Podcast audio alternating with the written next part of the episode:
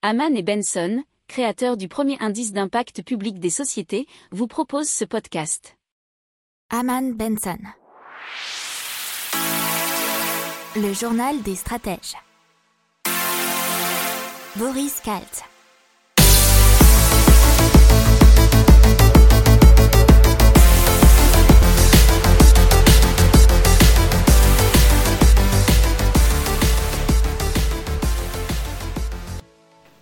Bonjour à tous, nous sommes le mercredi 9 décembre 2020 et vous écoutez le journal des stratèges numéro 15. Au sommaire aujourd'hui dans l'économie, les ventes en ligne qui devraient atteindre 110 milliards d'euros en France en 2020. Un chèque vert de 300 euros pour aider les Français les moins aisés à consommer écolo. Le gouvernement qui met à disposition une carte interactive des loyers moyens en France. Cdiscount qui se lance dans la vente d'occasion entre particuliers. Dans les technologies, Altran et Hitachi Rail qui montent à bord du train futuriste Hyperloop. Après plusieurs désastres, Uber qui dit stop à la conduite autonome. Au Japon, une intelligence artificielle pour favoriser les rencontres et lutter contre un taux de natalité désespérément bas. Et Google et le projet Tara qui développe un réseau internet à base de faisceaux lumineux sans aucun câble. Allez, c'est parti, on commence tout de suite.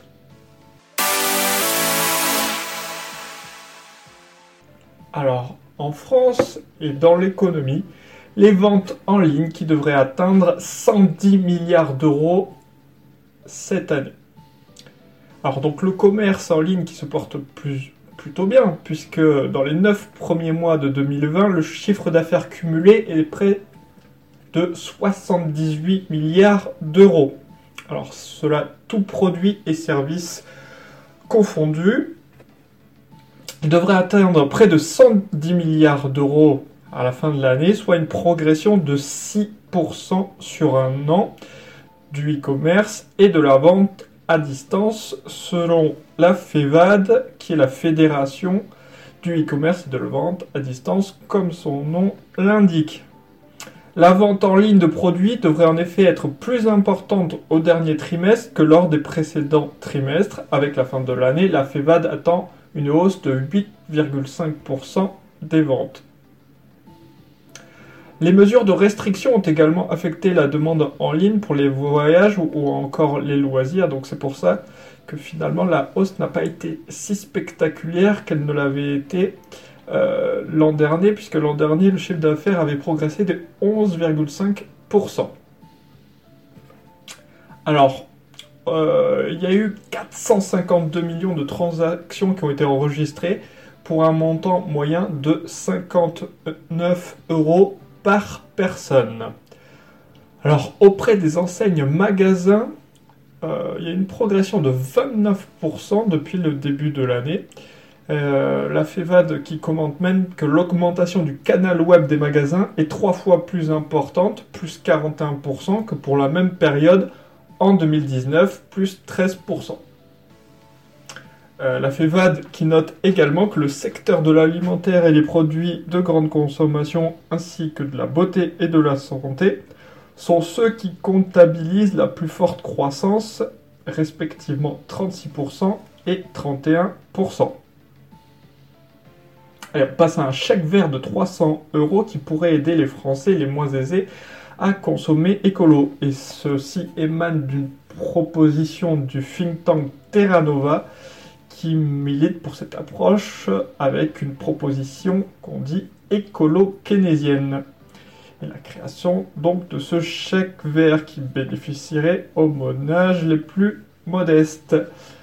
300 euros pour toute personne salariée ou non, bénéficiaire ou non des minima sociaux dont les revenus sont inférieurs à 1,3 SMIC, qui aurait le droit, bien entendu, à ce coup de pouce de l'État. Et pour ceux dont les revenus sont compris entre 1,3 et 1,6 SMIC, l'État se contenterait d'inciter les employeurs à leur verser ces 300 euros en reprenant le modèle de la prime Macron pour le pouvoir d'achat, avec donc exonération de charges fiscales et sociales. Alors ceci n'est pour l'instant qu'une proposition, et on verra si ça aboutira dans le futur. Le gouvernement met à disposition une carte interactive des loyers moyens en France.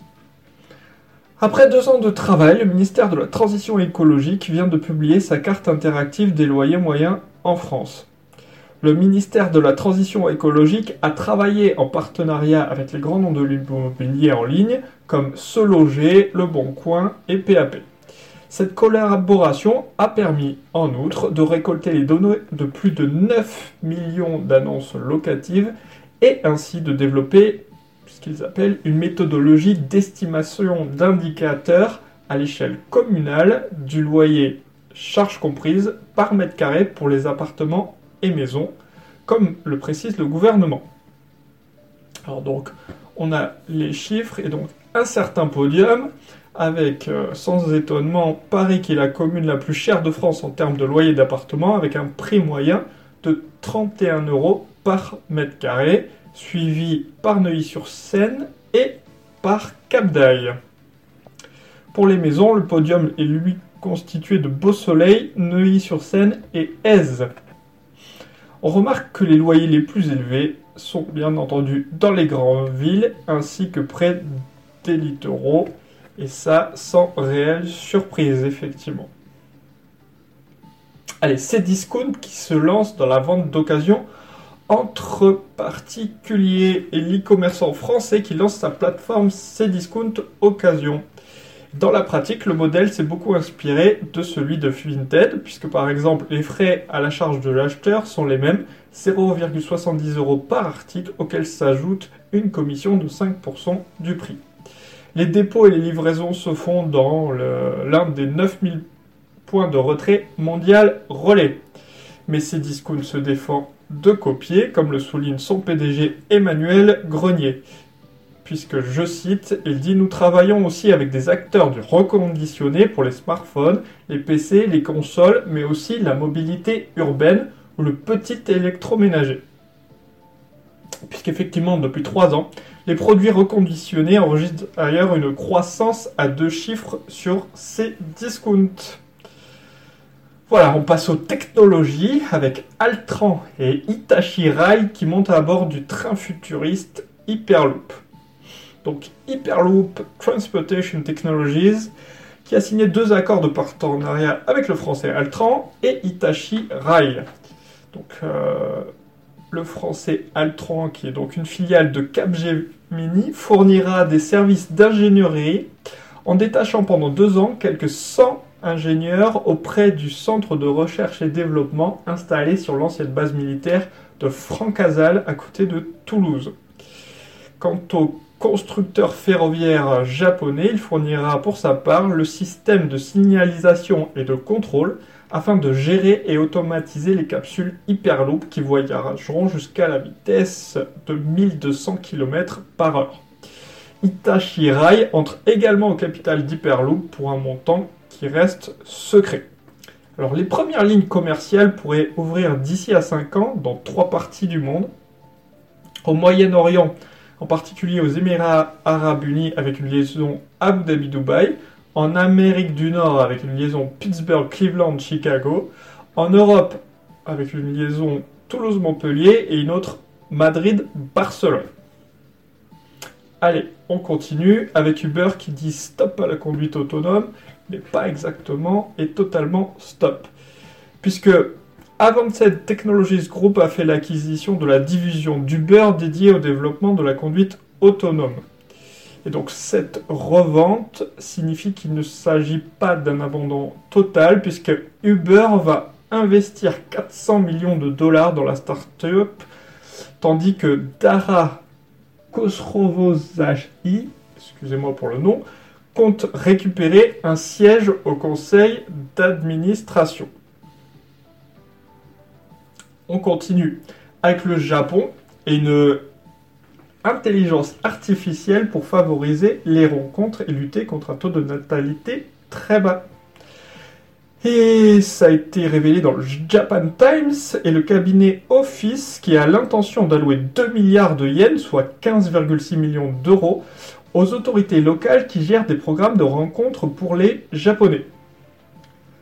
Euh, c'est environ la moitié des 47 préfectures du pays qui offrent déjà des services de rencontres et de rendez-vous, et certaines ont déjà introduit des solutions technologiques qui sont soutenues par l'IA pour améliorer ces services. Les services de rencontres actuellement soutenus par les autorités du Japon utilisent des formulaires similaires et standardisés et on espère que l'IA pourra utiliser ces données pour mener une analyse plus poussée des personnes en quête de relations. Et selon euh, l'un des fonctionnaires, on espère que cette initiative contribuera à inverser la baisse du taux de natalité de la nation. Puisqu'effectivement, le Japon a l'un des taux de fécondité les plus bas du monde, et le nombre d'enfants qu'une femme a au cours de sa vie, euh, pris en moyenne dans tout le pays, a chuté de 2,001 en 1960 à 1,42 en 2018. On passe à Google et le projet Tara, qui est un réseau Internet à base de faisceaux lumineux sans aucun câble. Et ce projet a été lancé en 2017 euh, et donc a été testé depuis plusieurs mois au Kenya. Il permet de fournir une connexion Internet stable à ses utilisateurs sur des distances allant jusqu'à 20 km. La technologie de Tara n'est en réalité pas si éloignée que cela de la fibre optique, puisqu'il s'agit de faisceaux lumineux tiré d'un poteau à un autre, sans câble pour protéger le flux d'informations. Effectivement, il peut y avoir quelques arrêts de connexion si notamment un oiseau ou quelqu'un passait à travers ce faisceau, mais ça reste toutefois une alternative très économique à la fibre. Donc après ce pilote réussi au Kenya, le projet Tara devrait passer dans une phase plus industrielle dans le pays en collaboration avec l'opérateur Liquid Telecom et être déployé dans d'autres pays d'Afrique subsaharienne. Et voilà, c'est tout pour aujourd'hui. Je vous souhaite une très bonne journée et je vous dis à demain pour d'autres informations dans le journal des stratèges. Allez, ciao